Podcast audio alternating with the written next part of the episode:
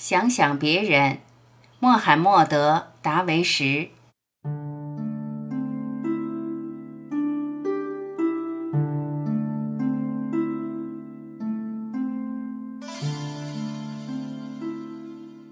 当你做早餐时，想想别人，别忘了喂鸽子；当你与人争斗时，想想别人，别忘了那些想要和平的人；当你付水费单时，想想别人，想想那些只能从云中饮水的人；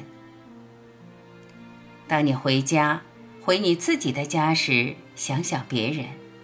别忘了那些住在帐篷里的人。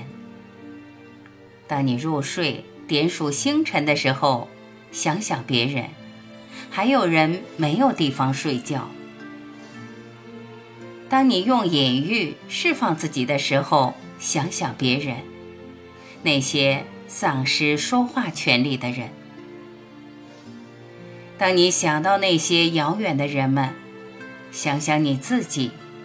然后说：“我希望自己是黑暗中的蜡烛。”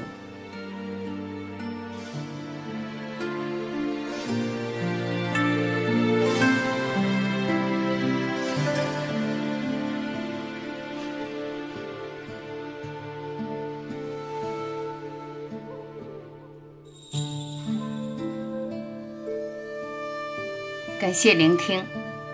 我是晚琪，再会。